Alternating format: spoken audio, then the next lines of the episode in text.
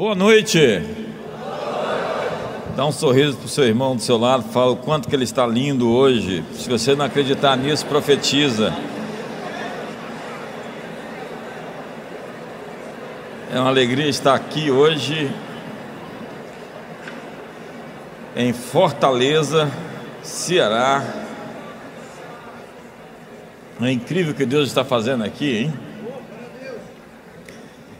Eu quero ler com você Apocalipse capítulo 3. Vamos ler do verso número 14 a 22.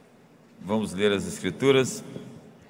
E ao anjo da igreja de Laodiceia escreve: Isso diz o Amém, a testemunha fiel e verdadeira, o princípio da criação de Deus. Conheço as tuas obras, que nem és frio nem quente, quem deras fosse frio ou quente. Assim, porque és morno e não és frio nem quente, vomitar-te-ei da minha boca. Como dizes, rico sou e estou enriquecido, e de nada tenho falta, e não sabes que és um desgraçado, um miserável, pobre, cego e nu? Aconselho-te que de mim compres ouro provado no fogo, para que te enriqueças e roupas brancas para que te vistas, e não apareça a vergonha da tua nudez, e que te unja os teus olhos com colírio, para que vejas. Eu repreendo e castigo a todos quanto amo. Se, pois, zeloso e arrepende-te.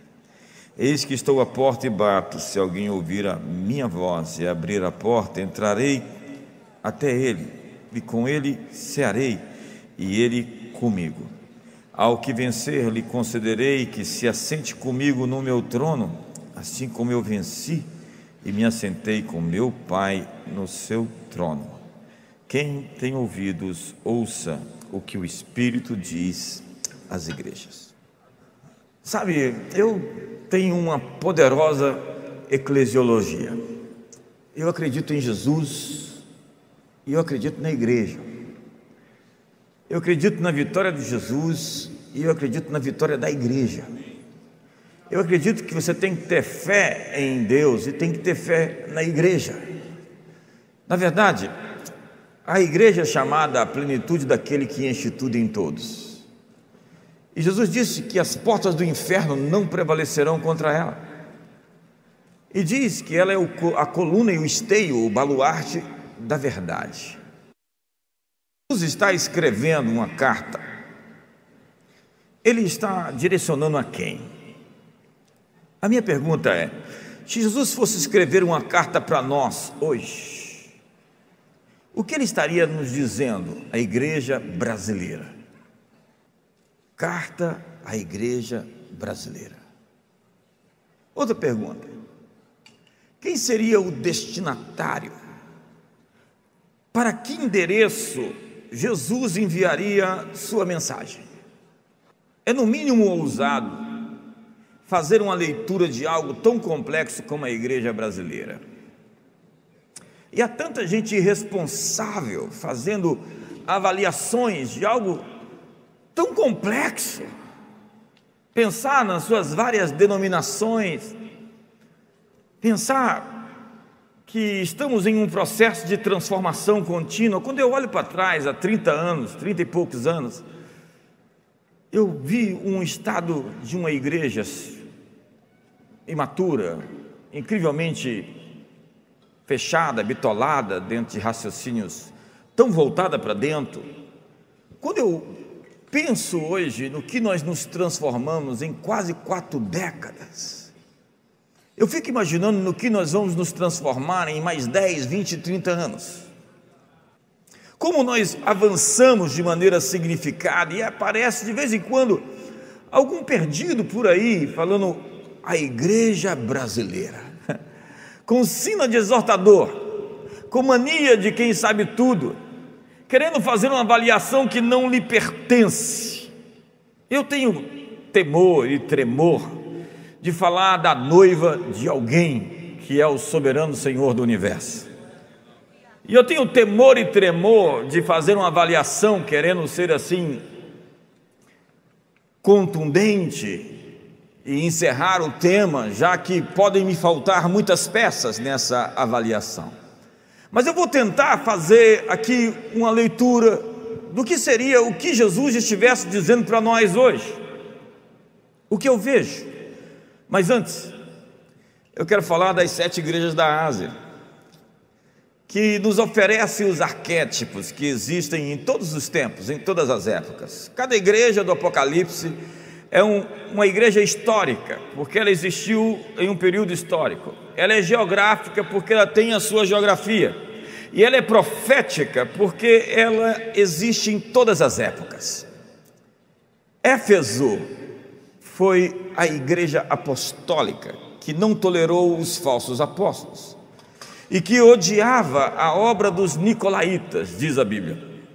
Mas, contudo, entretanto, apesar do seu labor e a palavra labor é corpus, que significa uma atividade extrema e cansativa.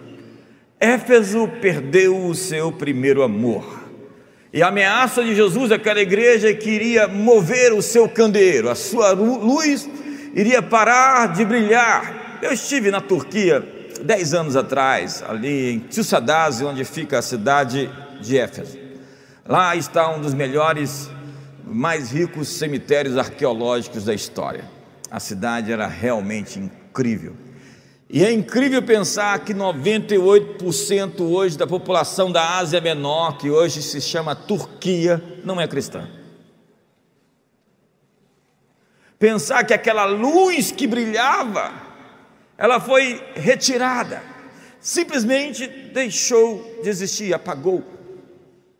É incrível pensar que um lugar que outrora tinha a maioria cristã, com pessoas extremamente consagradas a Deus, é um lugar onde moram hoje pessoas muçulmanas. Sabe? Mas eu ouso dizer que a carta à igreja brasileira de Jesus é da seguinte forma: Existem muitas cidades luzeiros que estão brilhando e se tornando um farol para outras regiões.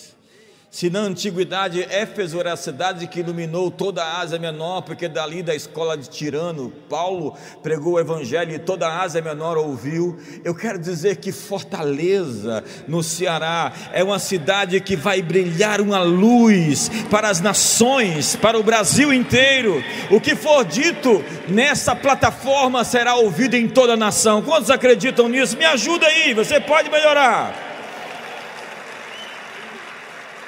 E eu tenho que correr, porque a minha mensagem é até meia-noite. Quantos querem ficar comigo até meia-noite?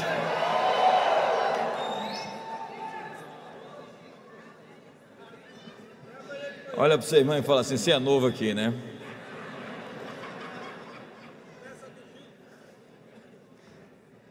Esmirna é uma igreja perseguida que não tem repreensão nenhuma. Hoje, ela está localizada em países muçulmanos ou ateus, como a China, a Coreia do Norte, onde a igreja é impedida de se manifestar, de aparecer, mas Deus vai derrubar esses impérios de iniquidade. Deus vai derrubar essa cortina de bambu, Deus vai abrir essas cortinas de ferro, Deus vai quebrar essas fortalezas, esses castelos de marfim, Deus vai derrubar os poderosos e vai fazer com que o Evangelho entre poderosamente incendiando nações. Eu vou viver para ver nações incendiadas pelo poder do Evangelho. Eu vou viver para ver um avivamento chegar no mundo islâmico. Eu vou ver, eu vou viver para ver. Eu queria falar tanta coisa aqui, mas acho que não posso.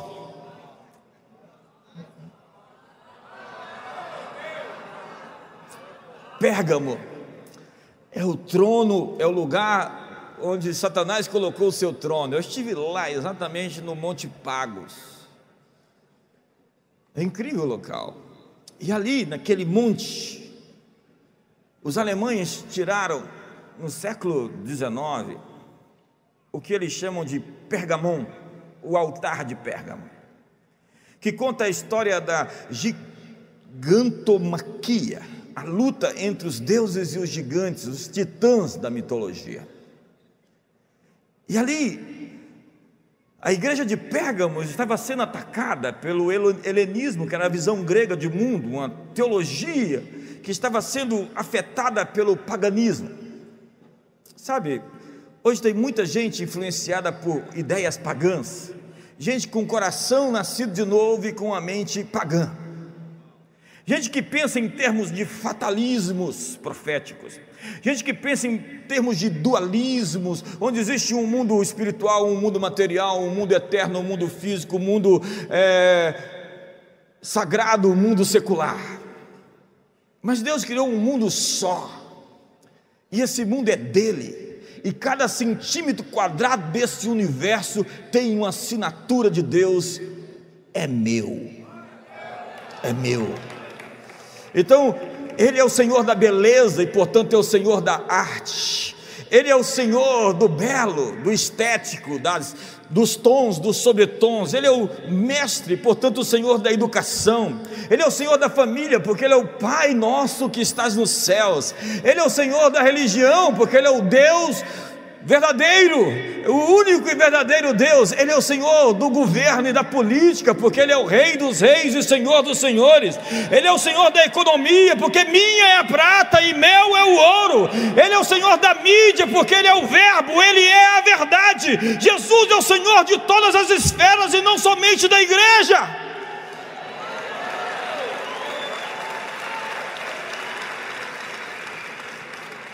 Mas Pérgamo tem um ministério profético comprometido. Eu não sei como é que é a vida de vocês aqui, pastores. Eu fui perseguido por alguns malucos esses tempos atrás. Teve algum maluco atrás de você aqui, Fabrício? De vez em quando aparece uns doidos de pedra que rasga dinheiro, corre atrás de avião, de avião e morde a testa. Já viu? e é incrível que eles acham que são profetas. Eles vêm com uma palavra de doido profética, assim, dizendo. Outro tempo disse uma mulher que eu ia morrer em cinco dias.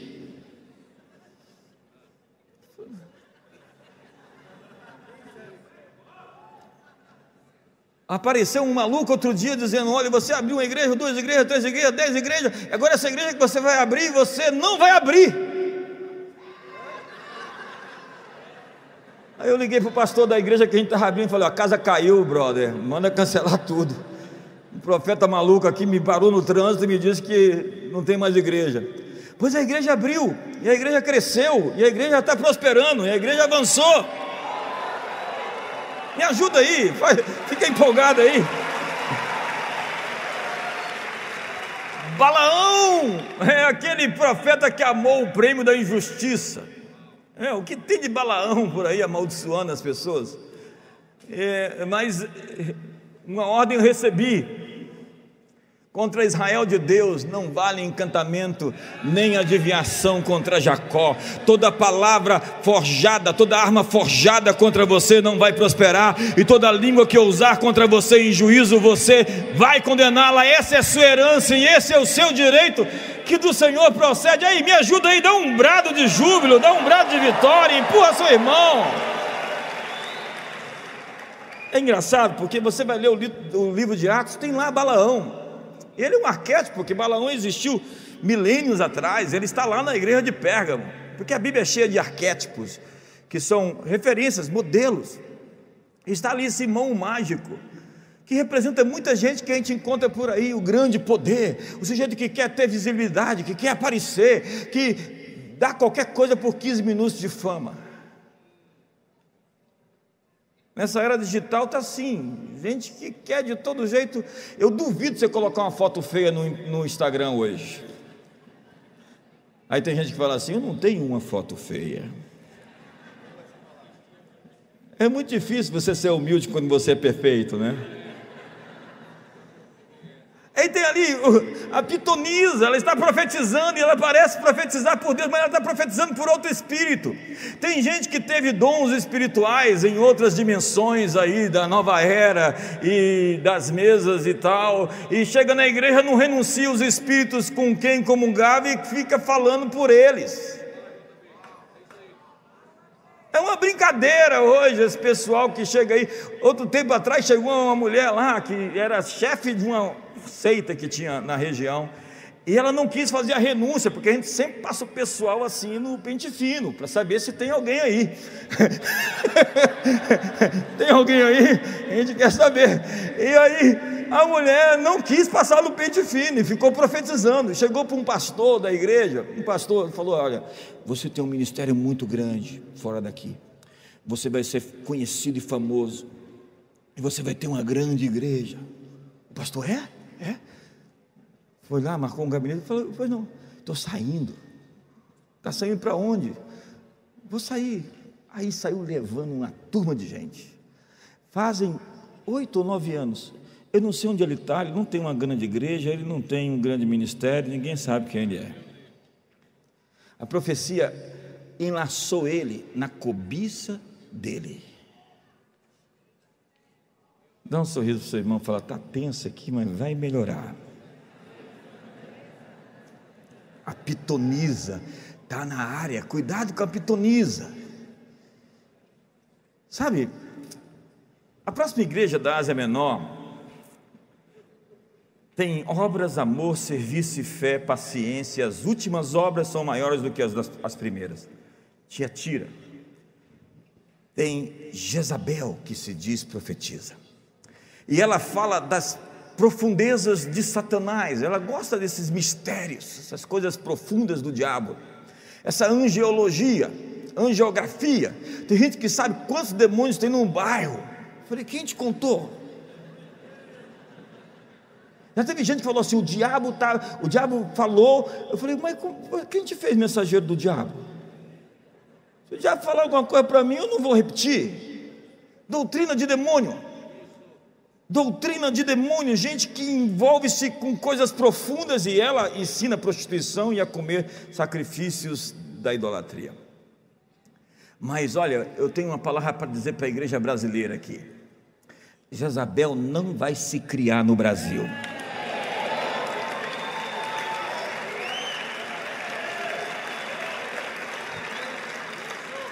Não vai se criar nas instituições, porque Jezabel é um espírito de usurpação ela faz dos seus maridos seus filhos e dos seus filhos seus maridos. E, e. Então nós vamos para Sardes. E nós temos que correr, porque eu vou pregar aqui até meia-noite, amém? amém? Nós temos uma igreja que tem o nome de quem vive, mas está morta. Ali, contudo, naquela igreja morta, tem um remanescente, existe uma igreja dentro da igreja. Então chegamos em Filadélfia, é a igreja do amor fraternal, que tem pouca força, mas que guardou a palavra e não negou o nome de Jesus. Ela tem uma porta aberta que ninguém pode fechar, ela tem colunas do templo. Ao vencedor farei coluna no meu santuário, enquanto Laodiceia tem muitas paredes. E eu quero me deter um pouquinho mais aqui hoje em Laodiceia que foi o texto que eu li. A palavra Laodiceia significa voz do povo. O que, que eu disse? Laodiceia era a mais próspera das sete cidades da Ásia Menor. Ela era um polo industrial de tecelagem com bacias vulcânicas cheias de águas termais e era conhecido pelo seu colírio, um talco milagroso chamado pó da Frígia. Hoje o lugar se chama Pamukkale, que é situada na região de Denizli. Em Laodiceia, eu tive uma experiência no mínimo intrigante. Quando eu estava entrando na cidade, dentro do ônibus, eu estava dormindo e ouvi uma voz: Visitantes, sejam bem-vindos. Eu acordei pensando que alguém estava falando no meu ouvido, mas eu estava tendo uma colisão espiritual. Porque quando eu entrei no meu quarto para dormir, eu não dormi, eu senti uma atmosfera pesada, existia alguém ali. Eu estava em colisão contra uma força espiritual. Todo lugar tem uma espiritualidade e que se manifesta numa personificação. Eu encontrei com aquele espírito e não dormi a noite inteira. E não se chocar com essas forças por vezes significa que você aderiu a elas. O princípio é o seguinte: se você não bater de frente com o diabo de vez em quando, significa que você está andando do lado dele.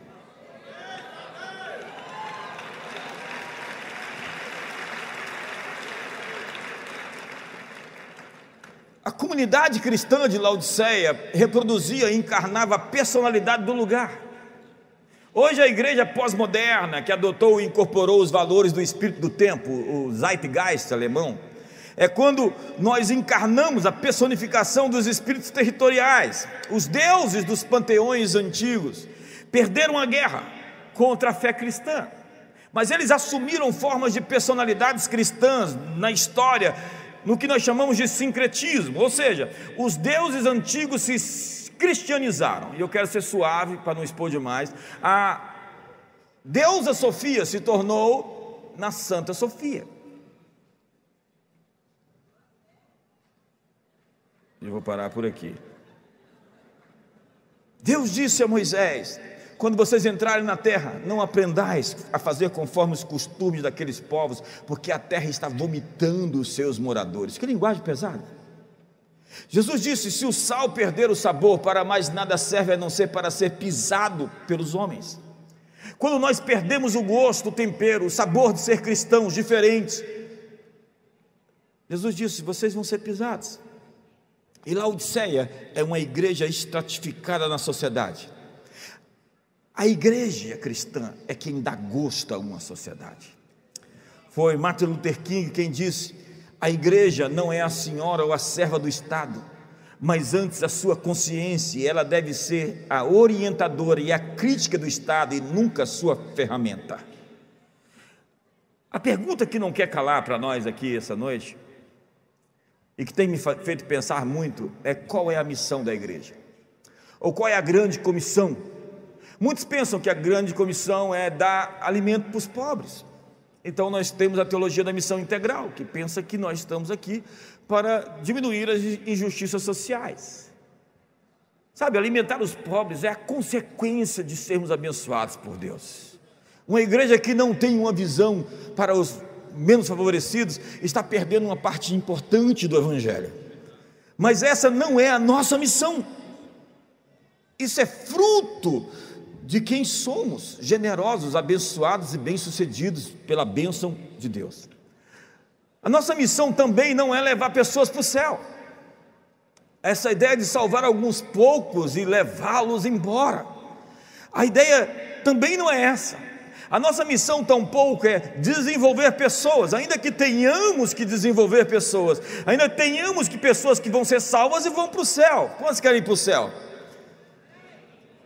Para ir para o céu você tem que morrer, você não quer morrer.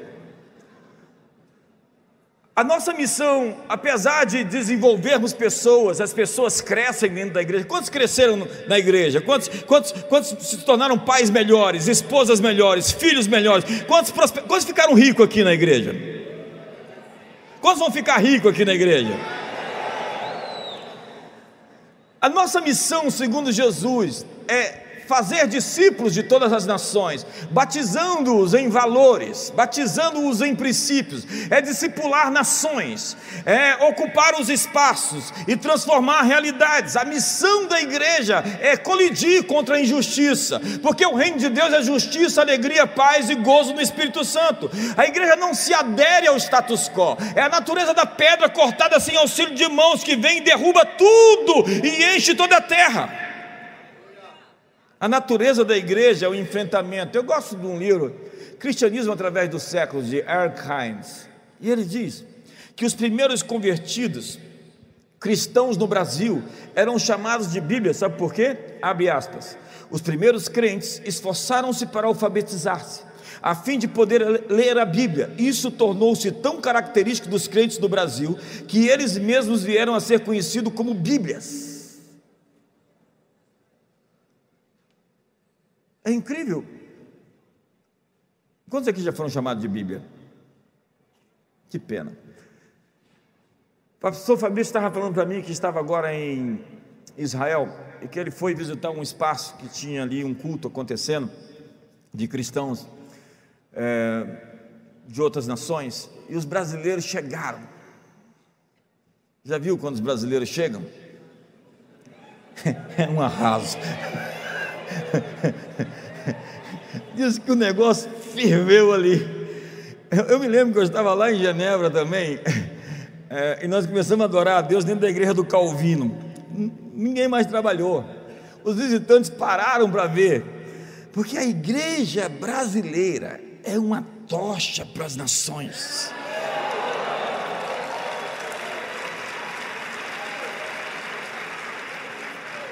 Sabe, é um farol para o mundo, mas primeiro o fogo vai ter que te pegar aqui.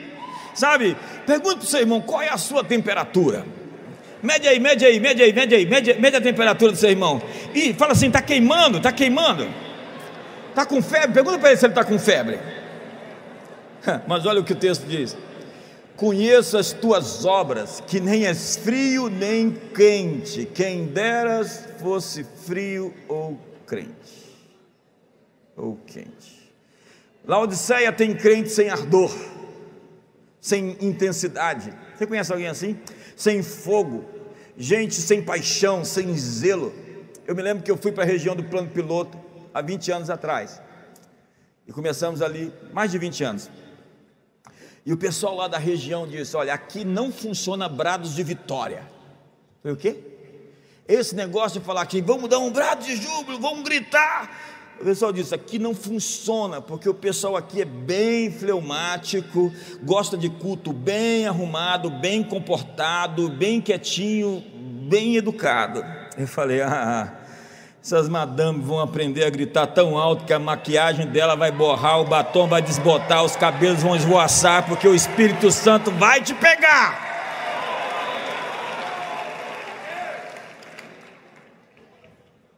Diga para os irmãos do seu lado: o Espírito Santo vai te pegar. Quantos querem ser pego pelo Espírito Santo aqui hoje?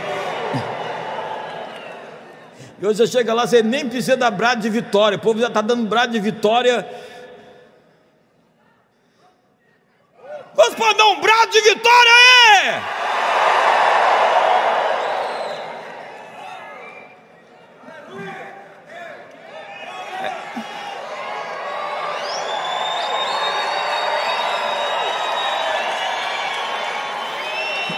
Tem uns crentes intocáveis assim, né? Uns crentes bem. Fleuma é frieza, irmão. Os crentes de Laodiceia eram indefinidos, vagos, imprecisos, incertos, dúbios, duvidosos, ambíguos.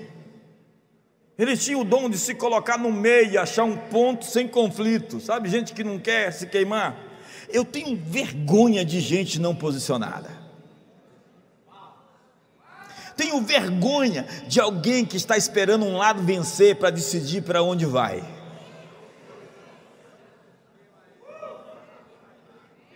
Mas eu fiquei sabendo que aqui em Fortaleza tem um povo desavergonhado, ousado, corajoso, que mostra a cara, que vai para cima, gente com pele no jogo, pronto para lutar as batalhas do Senhor.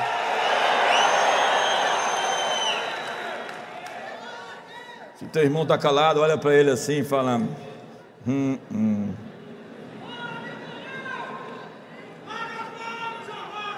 Você sabe por que, que esse Brasil, esse Brasil não vai virar uma Argentina, uma Venezuela? Ou agora o Chile que está virando um, um caos? Porque o Brasil tem uma igreja. Cadê a igreja brasileira? Cadê o povo de Deus no Brasil?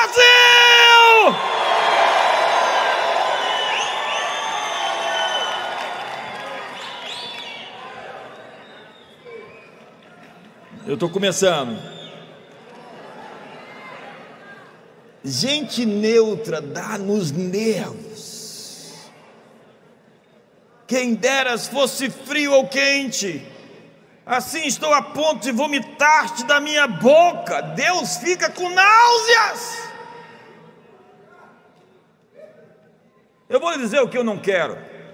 Eu não quero amigos neutros.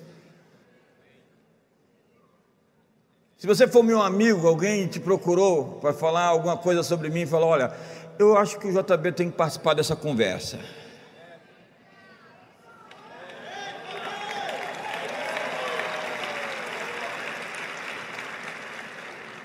Eu não quero votar em políticos neutros.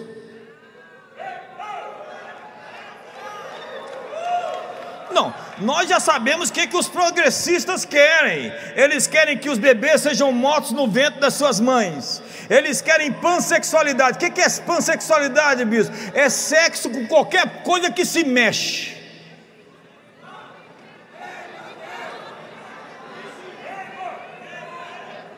Eles querem um Estado enorme, onde as minhas liberdades são governadas por agentes públicos, onde os meus direitos são atropelados por decisões monocráticas de seres divinos iluminados em suas torres de marfim.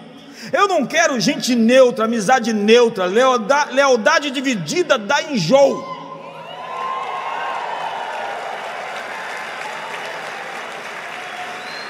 Fiquei sabendo que aqui no Ceará tem um povo decidido, um povo pronto, um povo quente, um povo fervoroso. Quem está com febre aí?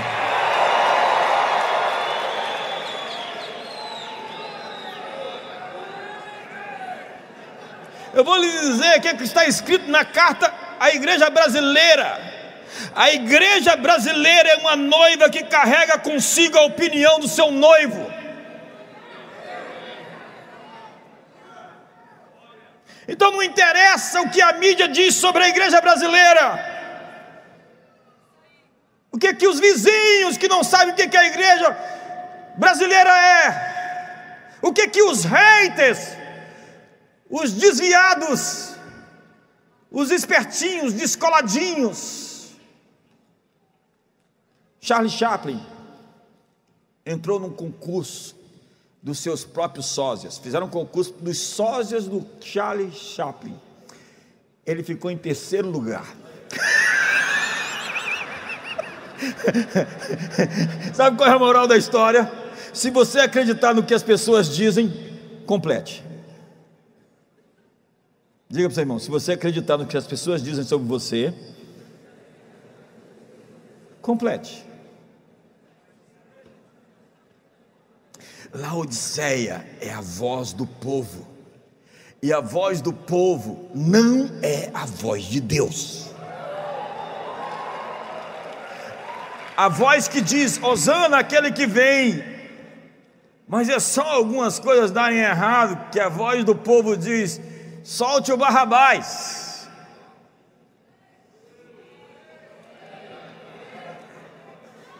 É a voz do povo quem decide não entrar na terra prometida.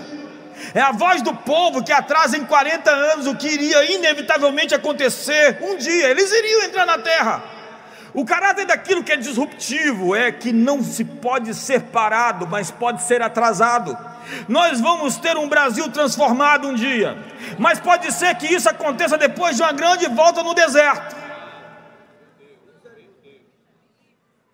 Se deixarmos ser a voz do povo, a vox populis, e não a voz de Deus, as vozes proféticas, não nós, mas nossos filhos vão ter que matar os gigantes que nós decidimos não enfrentar.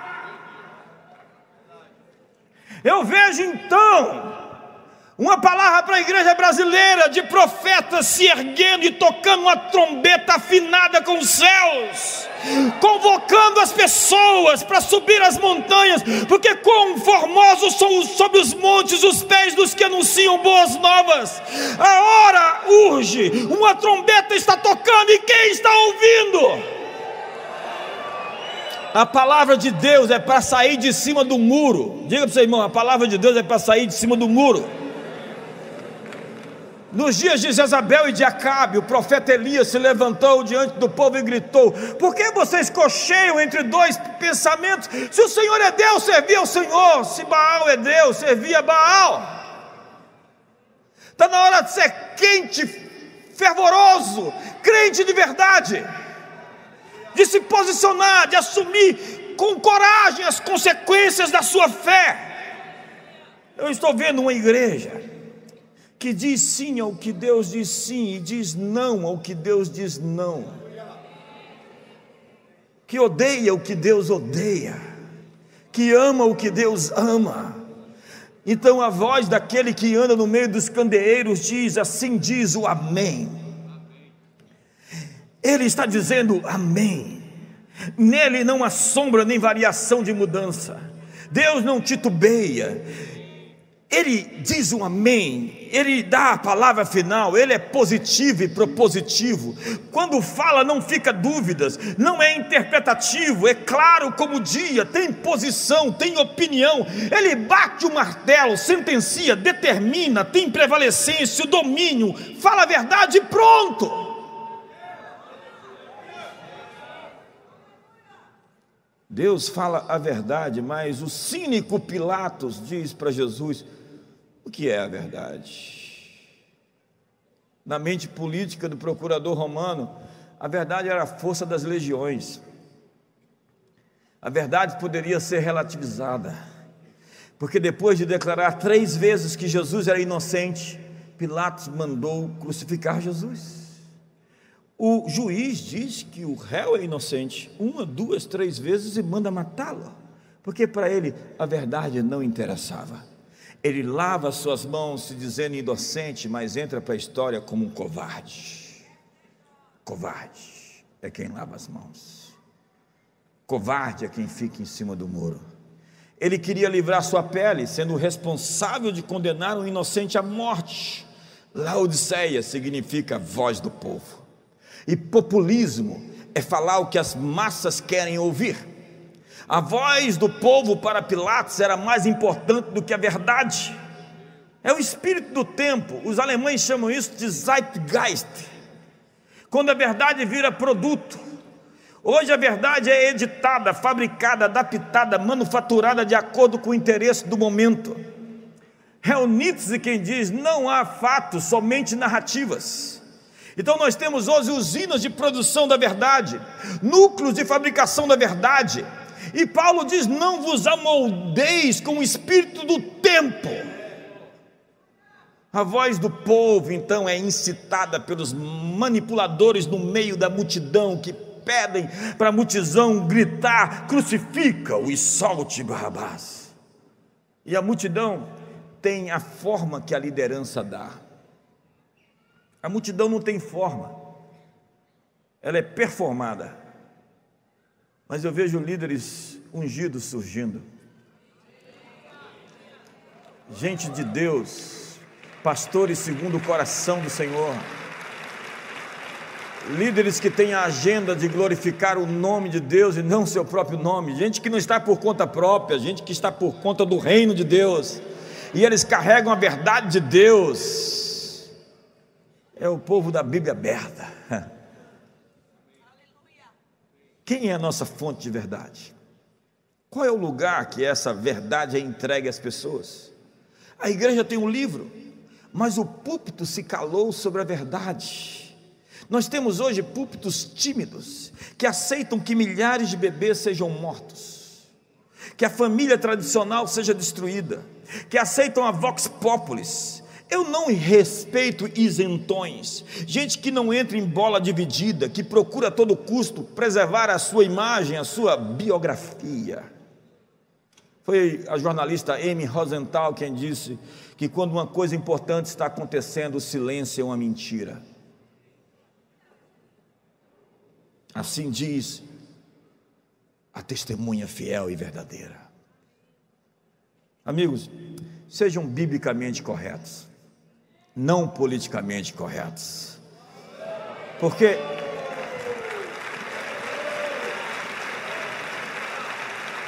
é melhor ser dividido pela verdade do que ser unido pelo erro. É melhor falar a verdade que dói e depois cura do que falar uma mentira que conforta e depois mata. É melhor ser odiado falando a verdade do que ser amado por falar a mentira. É melhor estar sozinho do que, com a verdade do que estar errado com a multidão. É melhor ter sucesso com a, com a verdade do que um sucesso temporário com a mentira.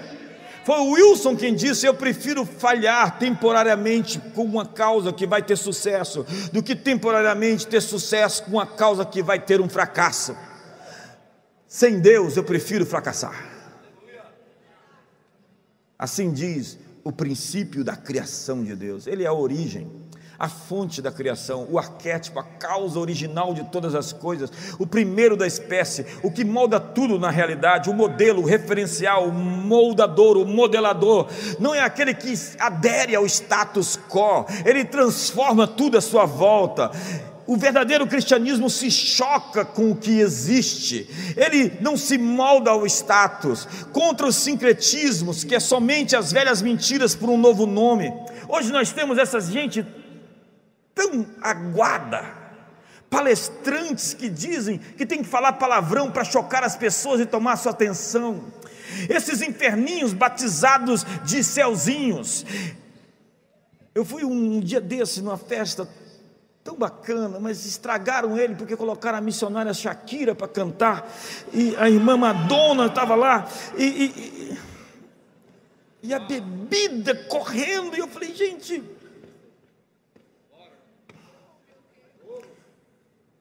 E essa gente que diz, eu não estou mais no universo gospel, mas que é somente uma imitação barata do espírito do tempo, com esses discursos descoladinhos, do tipo alternativo, que são somente estereótipos, texturas, imagem, maquiagem, textura, mas conteúdo é zero. Essa raça de camaleão, gente bege, morna, neutra. Esses moderninhos que vão copiar os discursos, as roupas, os palavrões, papagaio, o eco da voz dos outros e tem esse gente deixando Jesus, gente desigrejada, indo para esses lugares e dizendo: a minha religião é o amor.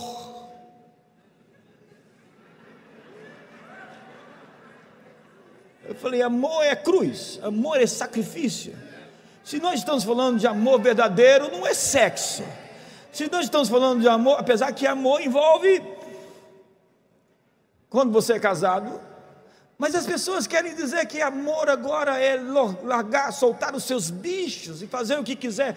Não, Deus prova o seu amor pelo fato de Jesus ter morrido por nós. Deus amou o mundo de tal maneira que deu o seu único filho para que todo aquele que nele quer não pereça, mas tenha vida eterna. Quando você diz eu amo você, você está dizendo eu estou disposto a atropelar o meu eu, o meu ego e a fazer uma coisa sacrificial por você.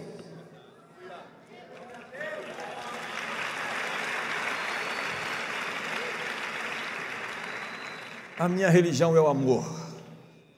Deus vai vomitar do corpo o que faz mal para o corpo, o que não alimenta o corpo, o que está estragado, o que é indigesto. A igreja do povo de Deus é diferente da igreja do Deus do povo, porque a ortodoxia é feita pela voz do povo. É quando o evangelho sucumbiu ao humanismo, quando Deus passa a ser fetiche, amuleto para atuar, pé de coelho para dar sorte. E o que importa é ter a popularidade, a fama, o prestígio, a aprovação dos homens. É, Saul, que reprovado por Deus, diz a Samuel: tudo bem, não tem problema, mas sai comigo aqui e lá fora me honra perante o povo. Ele queria ser honrado perante as pessoas, apesar de ter sido reprovado por Deus. Então Deus diz: Tu dizes, estou rico e abastado e não preciso de coisa alguma, e nem sabes que és infeliz, sim, miserável, pobre, cego e nu. Tenho tudo, sou autossuficiente. Você sabe o que é um diabo, Satanás? Lúcifer é o sujeito que se basta, autocentrado, em si mesmado, alguém que é um Deus potencial que só pensa em si, egoísta. Então, não liga para a pessoa e fala, o bispo estava falando de você hoje à noite lá, mas eu de vez em quando encontro um bocado de diabo por aí, só faz o que quer, está por conta própria, diz que Deus é o Senhor, mas o Deus dele é o ventre dele. Sabe, se você se converteu a Jesus e chama Jesus de Senhor, você não tem o direito mais de dizer que vai se divorciar da sua esposa.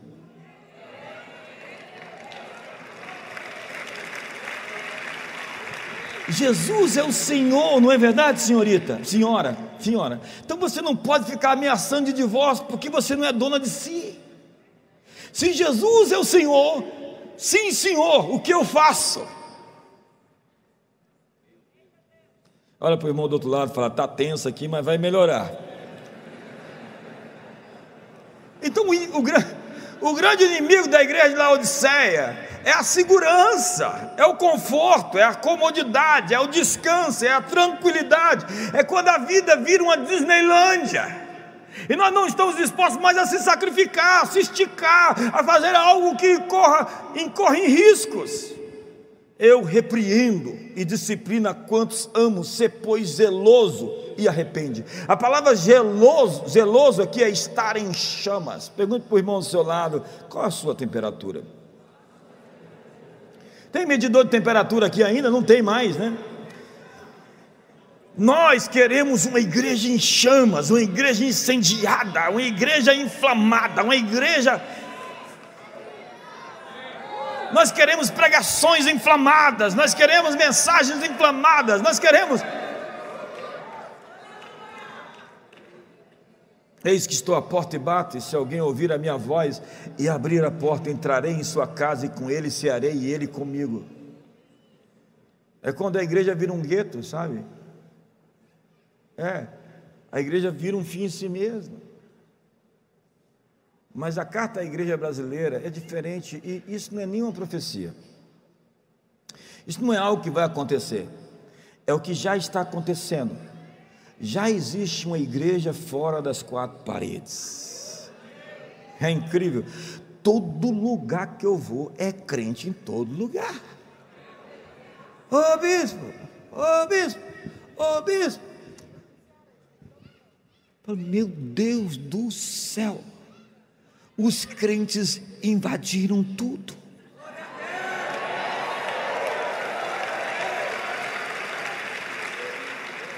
É incrível como nós estamos em todo canto. Nós não somos mais aquele Zé Povinho, e é isso que o pessoal está endemoniado com a gente. Nós não somos mais aquele povo bitoladinho, assim, fechado nos guetos religiosos. Nós estamos subindo as montanhas e pregando as boas notícias. Nós estamos liberando. Olha, é incrível os crentes orando em todo canto, em todo canto tem gente orando dentro de restaurante, em repartições públicas. É incrível dentro dos shoppings. E eu sinto dizer que vai piorar. Na verdade, vai despiorar.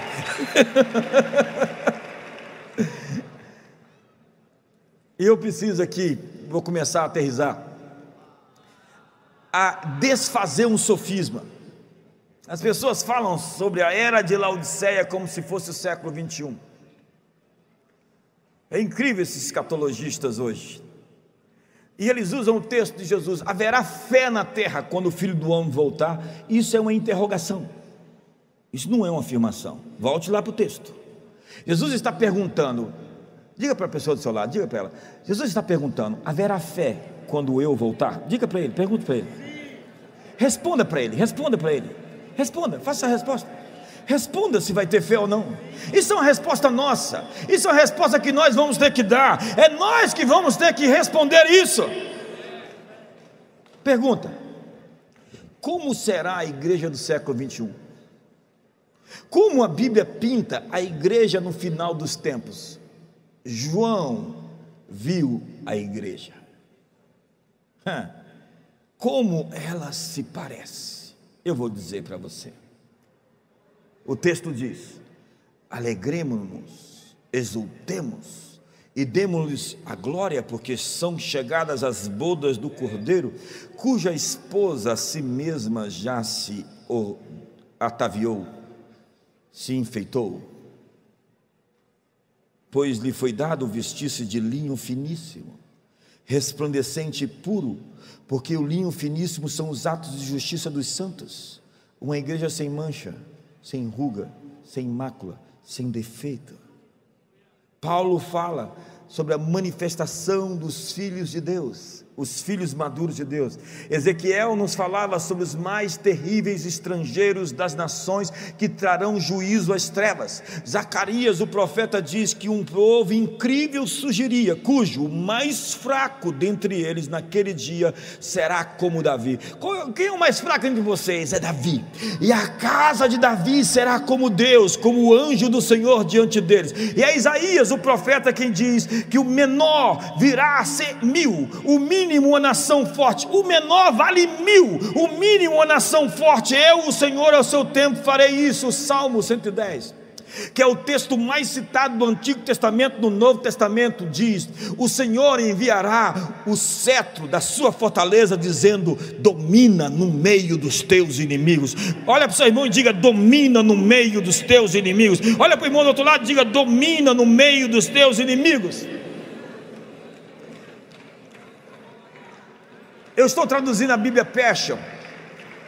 E no Salmo 3, Salmo 110, no verso 3, a tradução diz o seguinte: O seu povo será suas ofertas de amor, no dia do seu grande poder você será exaltado, e no brilho dos seus santos você brilhará.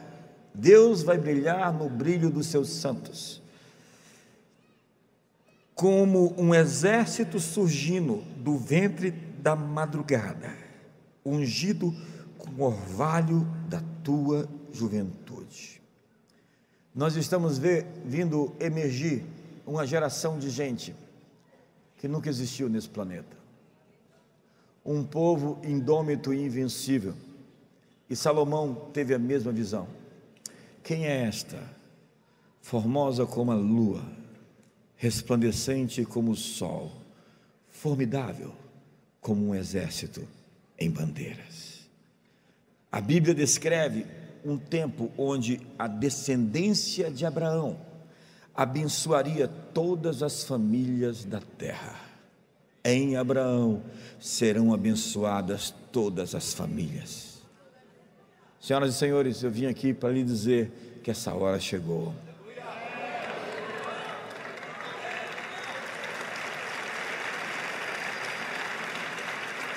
Sobre a nossa geração e a próxima está vindo um nível de autoridade que nenhuma outra geração teve. Dispõe-te e resplandece, porque vem a tua luz, a glória do Senhor está nascendo sobre ti. As trevas cobrem a terra, mas sobre ti está nascendo a glória resplandecente do Senhor. As trevas se mostram fortes, mas a luz surge poderosa. O nascimento da aurora, do alvorecer, não está acontecendo fora de nós, senão dentro de cada um de nós, porque a coisa mais importante que está acontecendo na sua vida está acontecendo agora dentro de você. Ei, eu vou repetir isso. A coisa mais importante nesse momento está acontecendo dentro de você agora. Feche os seus olhos para fora e olhe para dentro, porque o que está acontecendo dentro de você vai mudar circunstâncias fora de você. É o Espírito de Cristo formando um exército nascido no amanhecer do dia, no útero da noite, na hora escura, está surgindo um exército, ungido com o orvalho da tua juventude. Então não haverá mais sol, porque o Senhor será a nossa luz. Não há sol, lua, seres luminosos nos céus, porque a luz nasceu dentro de nós, porque Cristo em nós é a esperança da glória. O sol nasceu dentro de você quando você nasceu de novo. Existe uma luz tão radiante, existe uma usina nuclear Existe um poder maior do que qualquer poder fora de você. Maior é aquele que está em nós do que aquele que está no mundo. Me ajuda aí.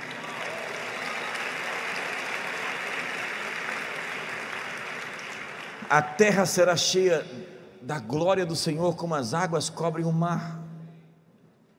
A glória do Senhor está em nós. E quanto mais nós nos multiplicarmos, mais a terra será cheia de glória. Fique de pé hoje. O Senhor enviará o cetro da sua fortaleza, dizendo: domina no meio dos teus inimigos. Olhe para o seu irmão seriamente agora, de verdade. Você está lutando contra enfermidades. Você está lutando contra opressões. Você está lutando contra dívidas. Você está lutando contra inimigos. Problemas emocionais. Olhe para a pessoa do seu lado e dê uma palavra de ordem. Domina no meio dos teus inimigos. Quantos precisam de uma cura aqui hoje? Hoje, em nome de Jesus, a enfermidade está sob o estrado dos pés da igreja eu declaro a sua cura agora, seja liberto. Se você tem um familiar doente, eu libero a cura sobre o seu familiar hoje, onde ele estiver. Nós liberamos saúde sobre o povo de Deus. Quantos aqui tem problemas de dívida.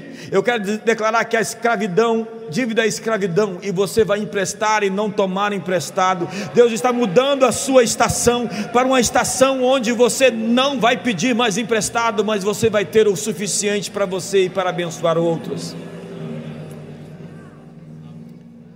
A queda trouxe a degradação, a criação foi sujeita à vaidade, não voluntariamente, mas por causa daquele que a sujeitou, na esperança de que a criação seja redimida do cativeiro da corrupção para a liberdade da glória dos filhos de Deus.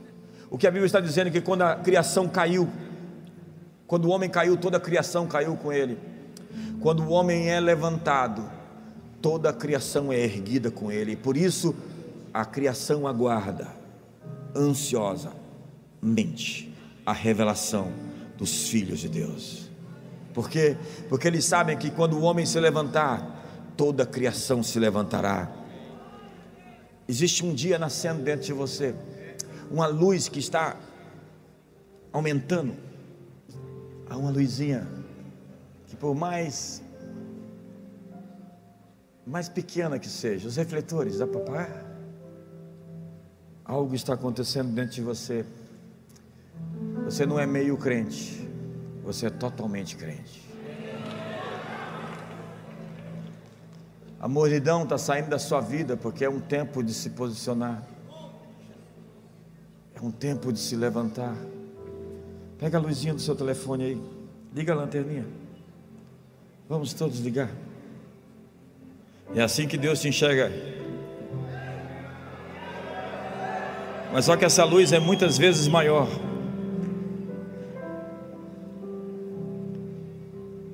Essa conferência é um marco na sua vida.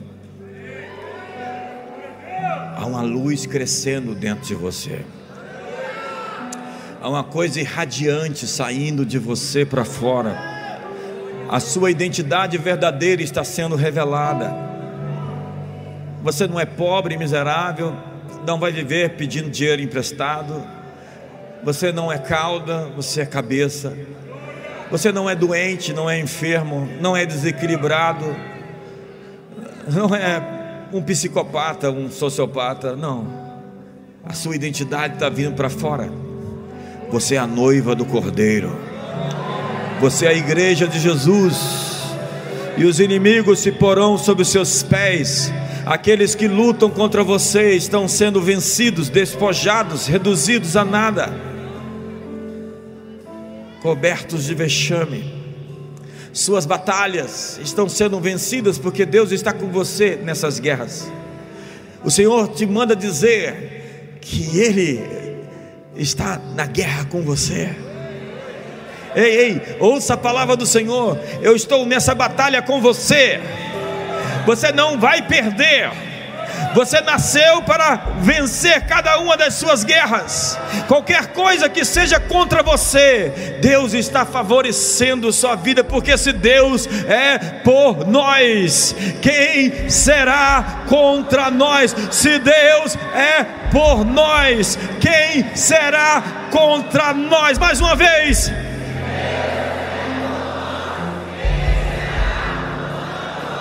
Deus está erguendo uma noiva, uma igreja A carta à igreja brasileira é: levanta-te, resplandece.